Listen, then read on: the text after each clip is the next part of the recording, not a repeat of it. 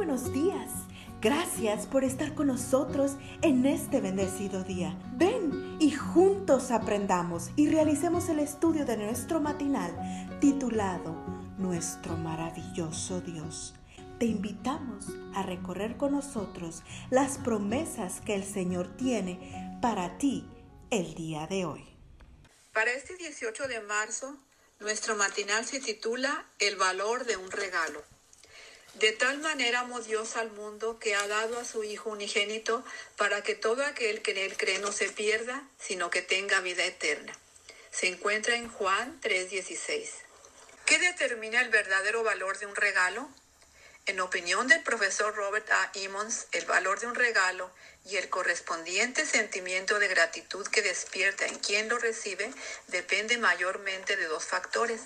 El primer factor se refiere al costo del obsequio, no en términos monetarios, sino cuánto le costó al dador en términos de esfuerzo personal, de haberse privado de algo que necesitaba para darlo a alguien como expresión de amor o como muestra de aprecio. Este primer aspecto del verdadero valor de un obsequio me recuerda a una experiencia de mi boda. Esther, que para entonces trabajaba en la administración pública, tuvo la idea de enviar tarjetas de invitación a varios ministros del gobierno nacional, aunque sabía que no asistirían a la ceremonia. Varios ministros nos enviaron obsequios de muy buena calidad. La pregunta aquí es, ¿cuánto costó a estos funcionarios públicos en términos de esfuerzo personal el regalo que nos enviaron? No quiero aparecer como ingrato, pero me temo que no fueron ellos los que personalmente fueron de tienda en tienda buscando qué regalarnos. El segundo factor, escribe Emmons, tiene que ver con el motivo que impulsa al dador. ¿Regalo solo para cumplir con una formalidad? ¿Para salir del paso? ¿Para no quedar mal? ¿O porque esta persona ya me había dado un regalo? ¿Puedes pensar en un ejemplo bíblico que ilustre bien lo que venimos diciendo? El primero que viene a la mente es la ofrenda de la viuda pobre, puesto que en esas dos moneditas ella dio todo el sustento que tenía. Se encuentra en Lucas 21.4. Sin embargo, mi mente se traslada al Calvario.